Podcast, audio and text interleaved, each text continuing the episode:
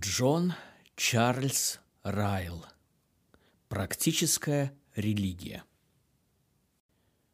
Продолжаем читать десятую главу «Блаженство». Вы сомневаетесь в истинности всего того, что я говорю? Осмелюсь предположить, что да.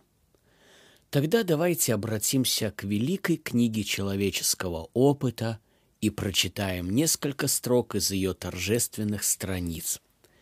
Вы получите свидетельство нескольких осведомленных свидетелей по тому важнейшему предмету, который я предложил вашему вниманию.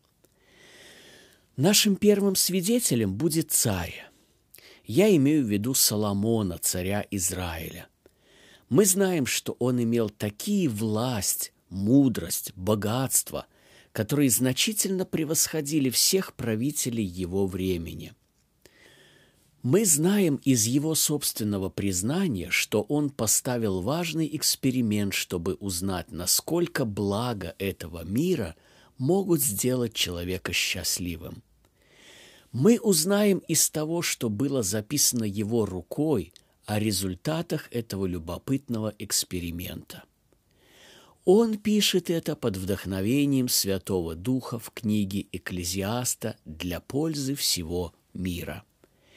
Несомненно, никогда такой эксперимент не был поставлен при таких благоприятных условиях.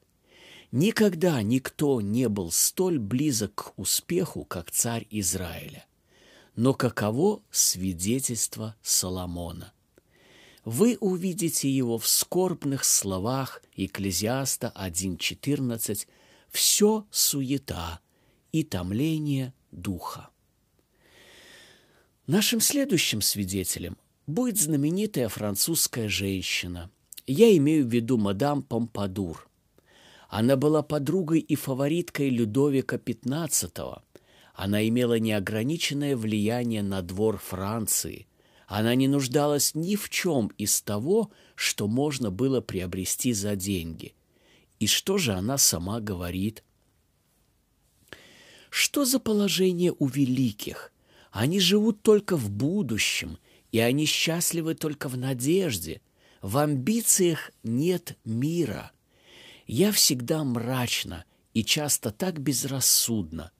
Доброта короля, уважение придворных – преданность моих домашних и верность большого числа друзей – причины, подобные этим, которые должны были бы сделать меня счастливой, больше не действуют на меня.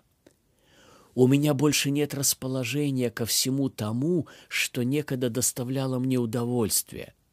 Я приказала великолепно обставить мой дом в Париже, и что же?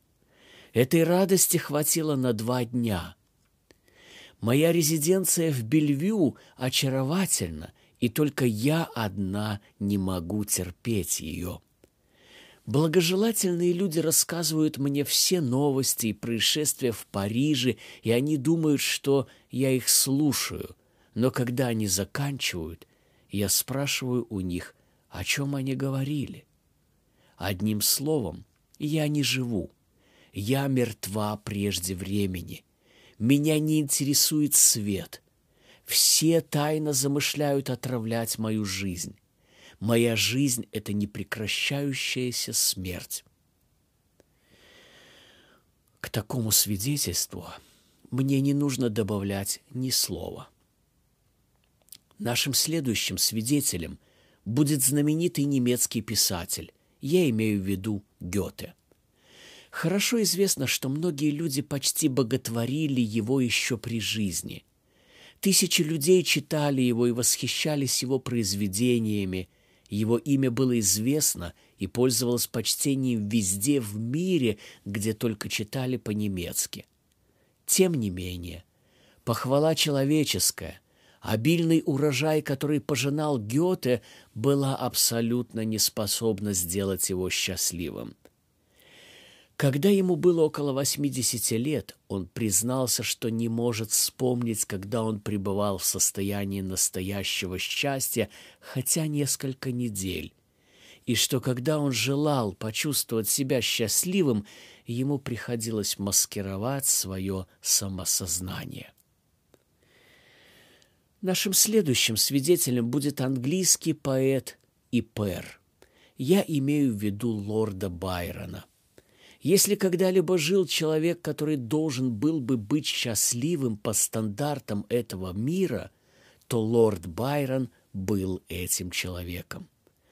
Он начал жизнь, располагая всеми преимуществами английского звания и положения – он обладал блестящими способностями и силой ума, которую вскоре мир обнаружил в нем и был готов почтить. Он имел достаточно средств, чтобы удовлетворить любое законное желание и никогда не испытал и доли настоящей бедности – если рассуждать по-человечески, кажется, не было ничего, что могло бы помешать ему наслаждаться жизнью и быть счастливым. Тем не менее, общеизвестно, что Байрон был крайне несчастным человеком. Страдание выступает из его стихотворений, страдание сквозит в его письмах, все его пути отмечены усталостью, пресыщением, отвращением и недовольством. Его жизнь – это страшное предупреждение о том, что положение, звание, литературная слава недостаточны для того, чтобы сделать человека счастливым. Нашим следующим свидетелем будет человек науки. Я имею в виду сэра Хамфри Дэви – это был человек, который добился выдающихся успехов в занятии, которые он избрал, и по праву. Известный философ, изобретатель знаменитой безопасной рудничной лампы, которая носит его имя и которая спасла столько несчастных шахтеров от смерти вследствие пожара, баронет Соединенного Королевства и президент Королевского общества – Вся его жизнь казалась непрерывной карьерой процветания. Если бы только ученость была дорогой к счастью, то хотя бы этому человеку следовало бы быть счастливым. Тем не менее, как можно справедливо описать чувство Деви? Мы находим такое описание в его собственном печальном дневнике, который он вел в конце своей жизни – он свидетельствует о самом себе двумя горькими словами «очень несчастен». Нашим следующим свидетелем будет мастер остроумия и развлечений. Я имею в виду лорда Честерфильда. Он будет говорить сам за себя, его собственные слова из письма будут его свидетельством – я видел глупый круг бизнеса и удовольствий и насытился ими всеми. Я познал все наслаждения мира и, следовательно, знаю их тщетность и не сожалею об их потере. Я ценю их по их реальной стоимости, которая в действительности очень низко – тогда как те, которые не испытали их на своем опыте, всегда переоценивают их. Они видят лишь их пеструю наружность и ослеплены их блеском. Но я побывал позади сцены. Я увидел все грубые ролики и грязные канаты, с помощью которых выставляется на показ и движется вся эта яркая машина – и я видел и обонял запах сальных свечей, которые освещают всю декорацию к изумлению и восхищению невежественной публики. Когда я размышляю над тем, что я видел, что я слышал, что я делал, я не могу убедить себя в том, что вся эта легкомысленная спешка, суматохи и наслаждений мира имеет хоть какую-нибудь реальность. Я смотрю на все прожитое, как на одну из романтических грез, вызванных порцией опиума, и я ни в коем случае не желаю повторно принять тошнотворную дозу ради повторения скоротечного сна. Эти высказывания говорят сами за себя. Мне не нужно добавлять к ним ни единого слова.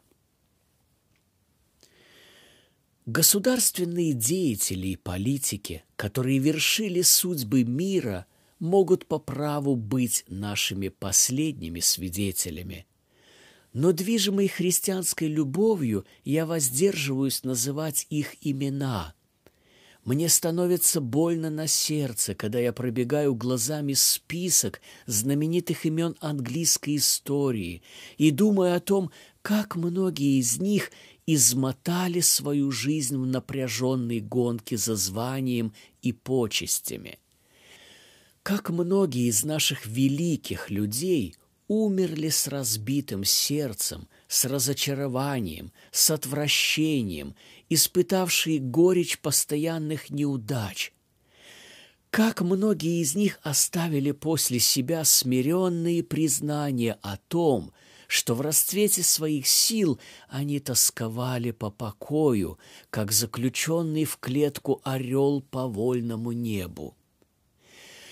Как многие из тех, кому мир аплодирует как мастерам ситуации, на самом деле ничем не лучше, чем рабы-гребцы на галере, прикованные цепями к веслу и не имеющие никакой возможности освободиться – Увы, имеется множество печальных свидетельств как среди живых, так и среди тех, которые уже умерли, что быть великим и сильным – это не обязательно значит быть счастливым.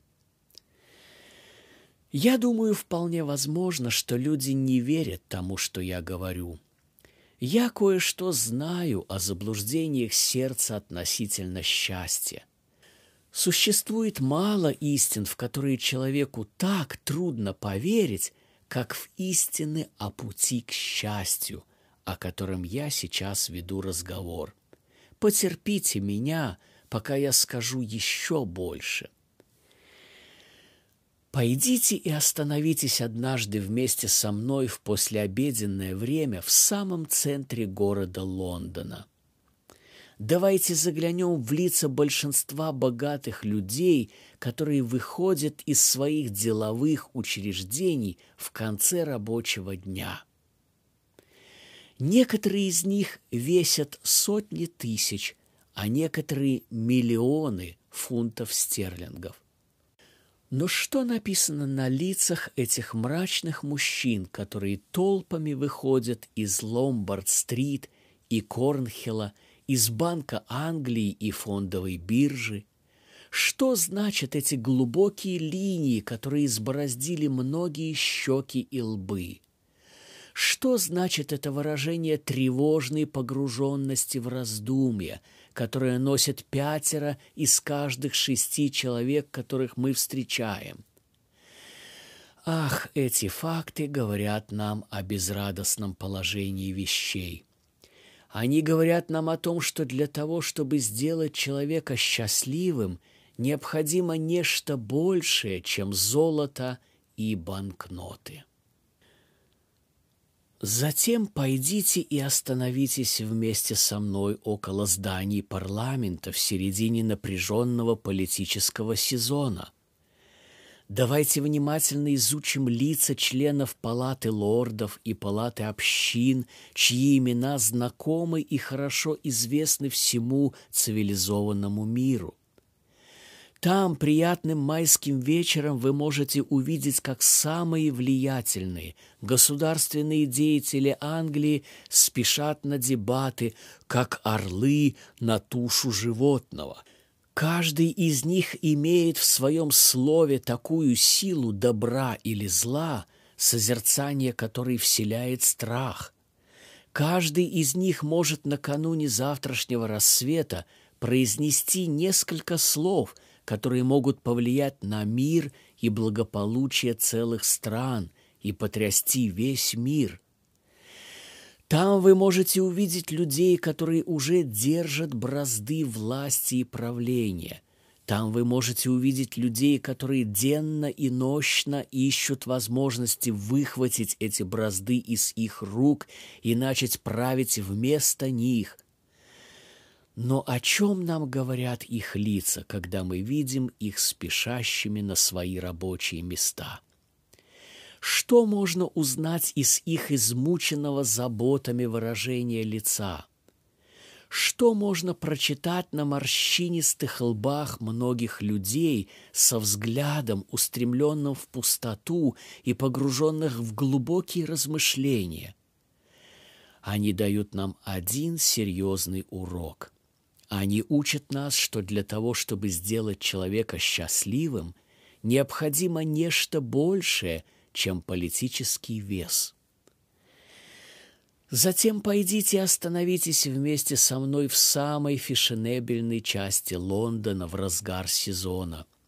Давайте посетим Регент-стрит или Пэл-Мэл, Гайд-парк или Мейфер.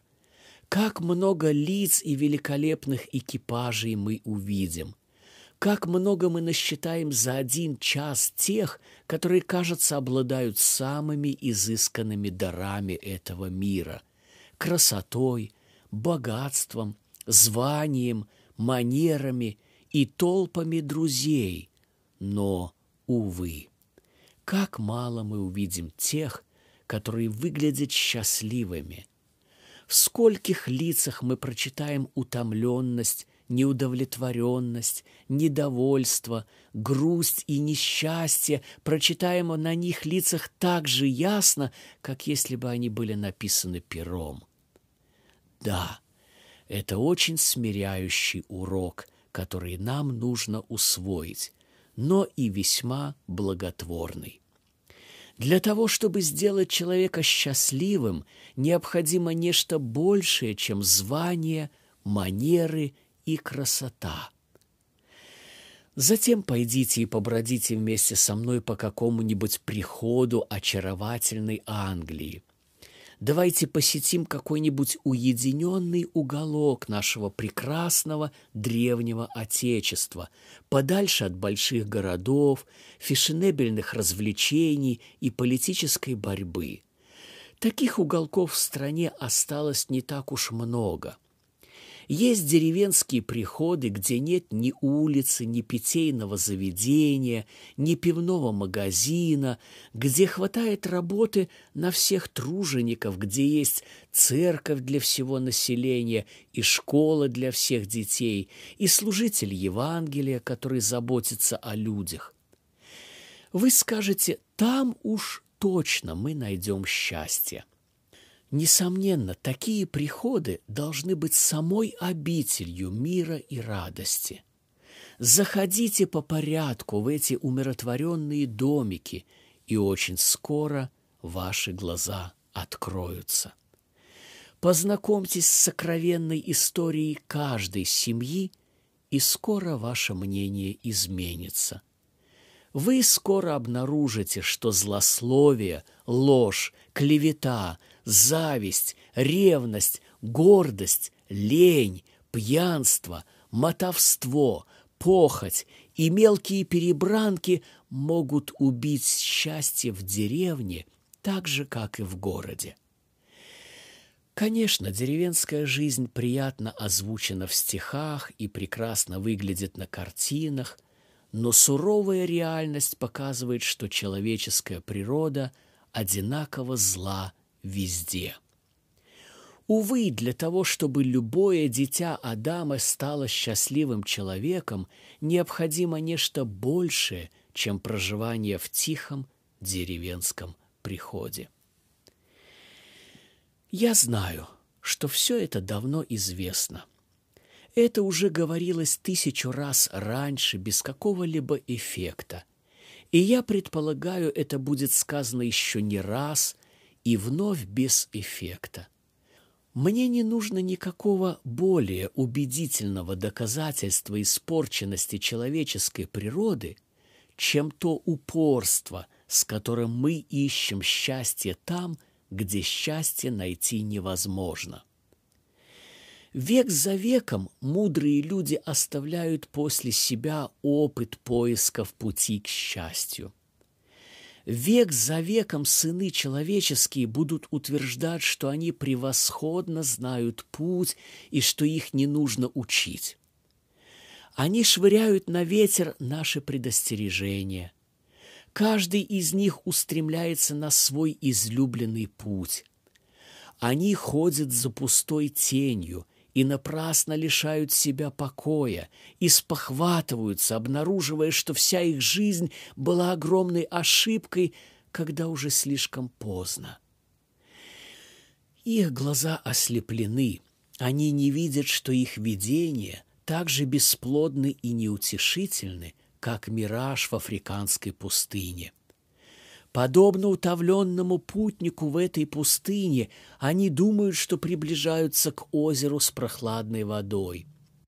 Подобно тому же путнику, они к своему ужасу обнаруживают, что предполагаемое озеро оказалось великолепным оптическим обманом и что они по-прежнему остаются без помощи среди жгучих песков –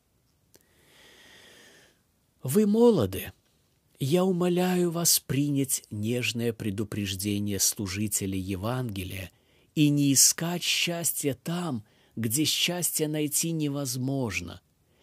Не ищите его в богатстве, не ищите его в званиях и во власти, не ищите его в наслаждениях, не ищите его в учености. Все это – привлекательные и роскошные источники, и их воды сладки на вкус. Вокруг них толпятся люди и не хотят уходить от них, но вспомните, что Бог написал о каждом из этих источников. «Всякий, пьющий воду сию, возжаждет опять». Евангелиана 4.13. Помните об этом и будьте мудрыми.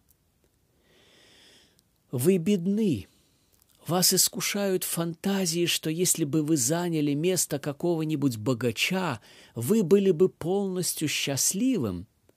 Сопротивляйтесь этому искушению и отбросьте его от себя.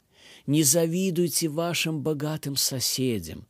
Будьте довольны тем, что вы имеете. Счастье не зависит от обилия домов или земель. Шелка и атлас не способны преградить печали доступ в сердце. Замки и залы не могут помешать тревогам и заботам войти в их двери.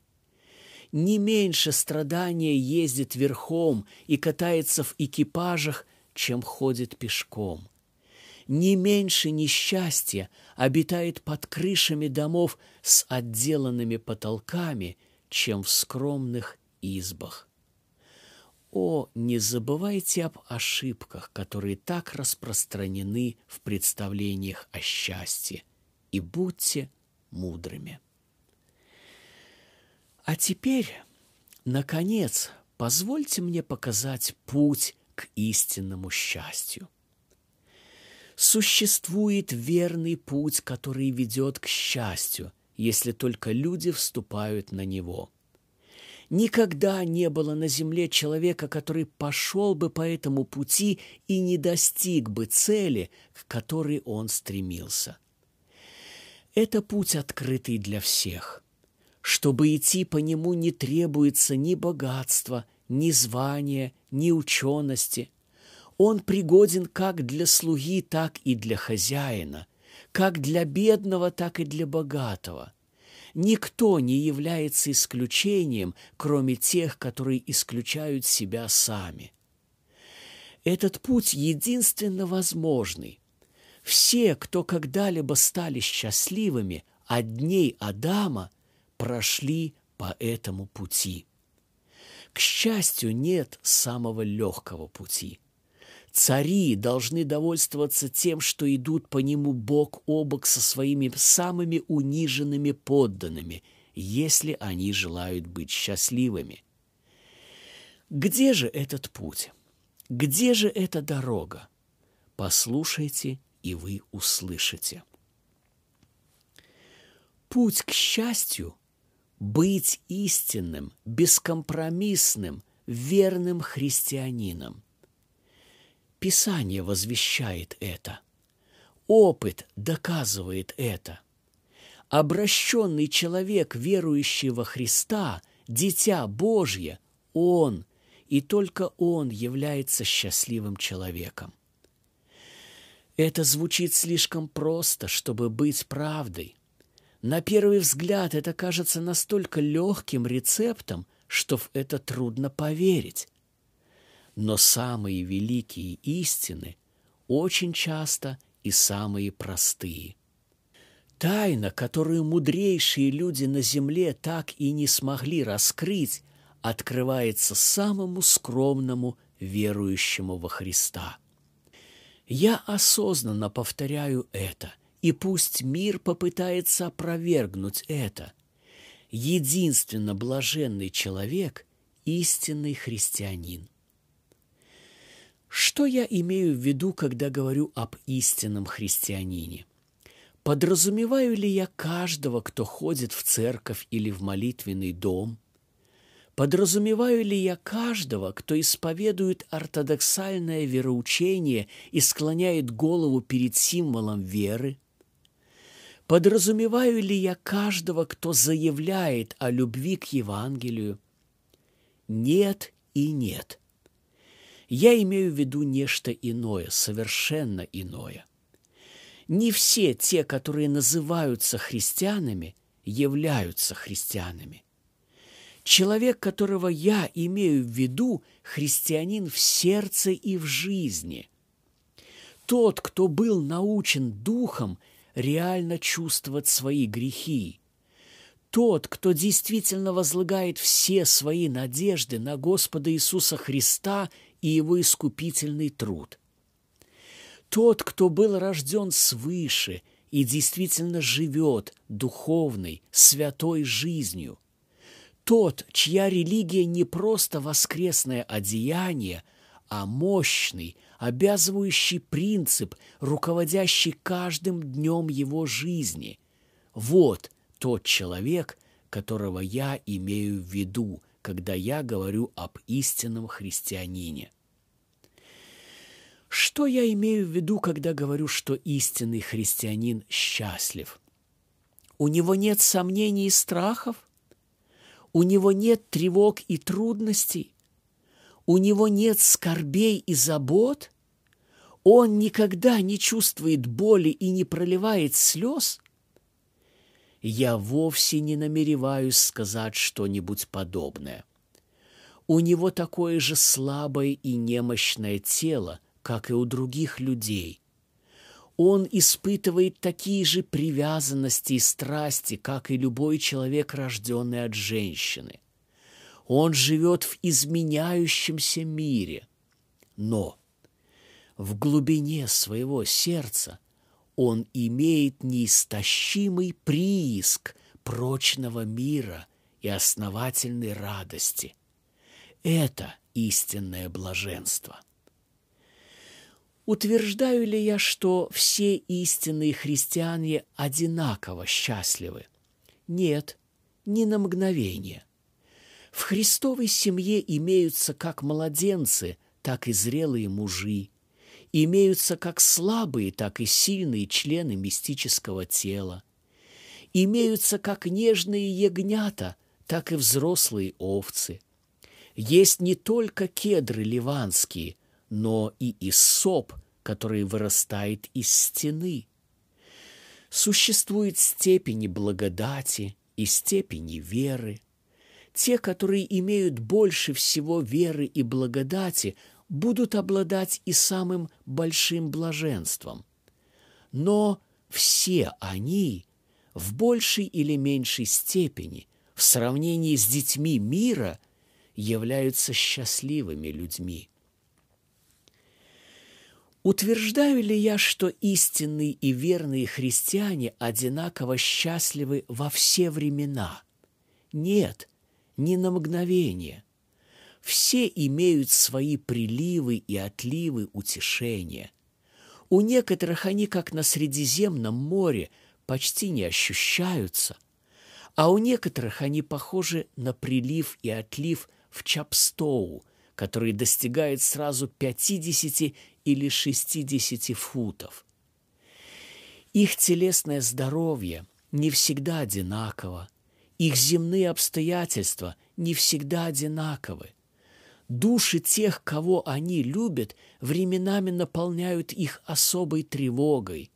Их самих иногда одолевают заблуждения, и они ходят во тьме. Иногда они сдаются перед внутренними противоречиями и преобладающими грехами и теряют радость прощения. Но, как общее правило – истинный христианин имеет внутри себя такой глубокий резерв мира, который даже в самой нижней точке никогда не пересыхает полностью. Я намеренно делаю оговорку, говоря как общее правило. Если верующий впадает в такой ужасный грех, как, например, грех Давида – было бы отвратительно говорить о том, что он ощущает внутренний мир. Если бы человек, исповедующий себя истинным христианином, сказал мне, что он счастлив в таком состоянии, перед тем не дав ясного свидетельства глубочайшего, самого смиренного покаяния, я имел бы серьезное основание сомневаться в том, что он вообще когда-либо получил благодать.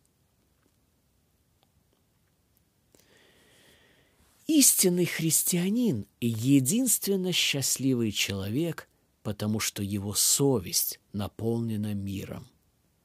Совесть – это таинственный свидетель о Боге, который так милостиво помещен внутрь нас, полностью удовлетворена и находится в покое – она видит в крови Христа полное очищение всей своей вины.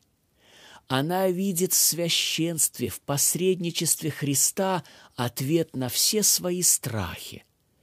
Она видит, что благодаря жертве и смерти Христа теперь Бог может быть справедливым и вместе с тем оправдывающим нечестивого – она больше не угрызает и не укалывает своего хозяина и не заставляет его бояться самого себя.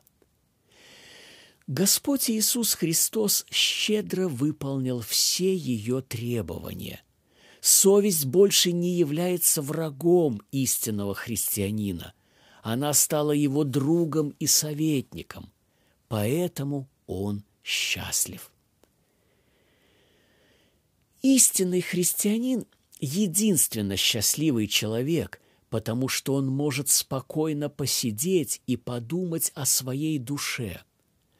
Он может посмотреть назад и вперед, он может заглянуть внутрь себя и осмотреться кругом и почувствовать все хорошо. Он может спокойно поразмышлять о своей прошлой жизни – и какими бы многочисленными и тяжелыми ни были его грехи, утешаться мыслью, что все они прощены.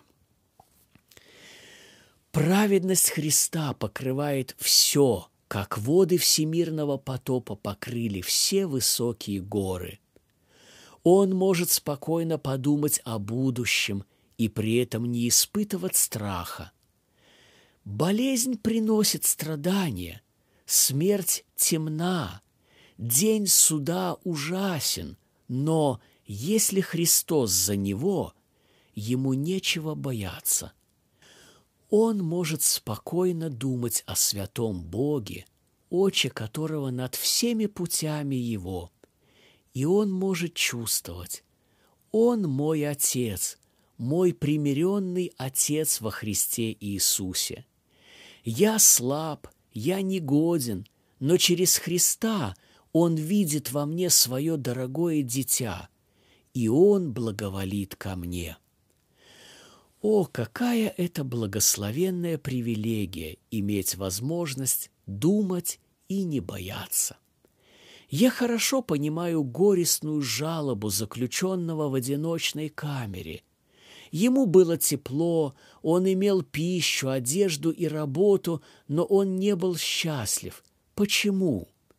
Он сказал, я был вынужден думать.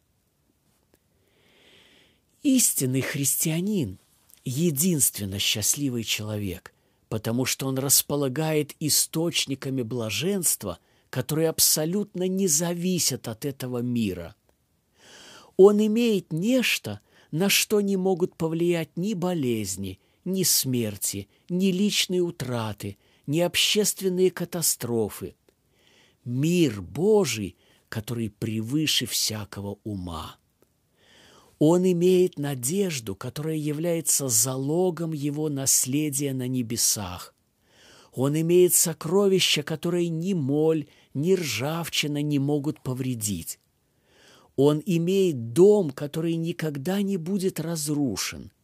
Его любящая жена может умереть, и его сердце будет разрываться от горя. Его дорогие дети могут быть взяты у него, и он может остаться один в этом холодном мире. Его земные планы могут быть перечеркнуты, его здоровье может подвести его, но при всем этом он имеет удел, которому ничто не может повредить. Он имеет одного друга, который никогда не умирает. По ту сторону могилы он имеет владение, которого его ничто и никто не может лишить. Его нижние источники могут истощиться, но его верхние источники никогда не пересохнут. Это истинное счастье. Истинный христианин – единственно счастливый человек, потому что он находится в правильном положении – все ресурсы его бытия направлены на правильные цели. Его стремление привязано не к земному, а к небесному. Его воля не склоняется к потворству своим желаниям, а подчинена воле Божьей. Его ум не поглощен жалкими приходящими пустяками. Он желает быть употребленным для пользы других – он получает наслаждение от делания добра. Кто не знаком с проблемами беспорядка? Кто не испытал дискомфорта в доме, где все находится не на своем месте, где последнее оказывается первым, а первое – последним? Так вот, сердце необращенного человека напоминает такой дом. Но действие благодати в таком сердце расставляет все по своим местам. Ценности души становятся на главное место, а земные вещи занимают второстепенное положение. Анархия и путаница прекращаются. Неуправляемые страсти больше не делают того, что кажется справедливым в их глазах. Христос царствует над всем человеком, и каждая его часть выполняет надлежащую работу. Новое сердце – это единственное по-настоящему легкое сердце, потому что только такое сердце находится в порядке. Истинный христианин определил свое место. Он отложил в сторону свою гордость и самовольство – он сидит у ног Иисуса, и он имеет верный разум. Он любит Бога и любит людей, и он счастлив. На небесах все счастливы, потому что все исполняют волю Божью в совершенстве. Чем ближе человек подходит к этому стандарту, тем он счастливее.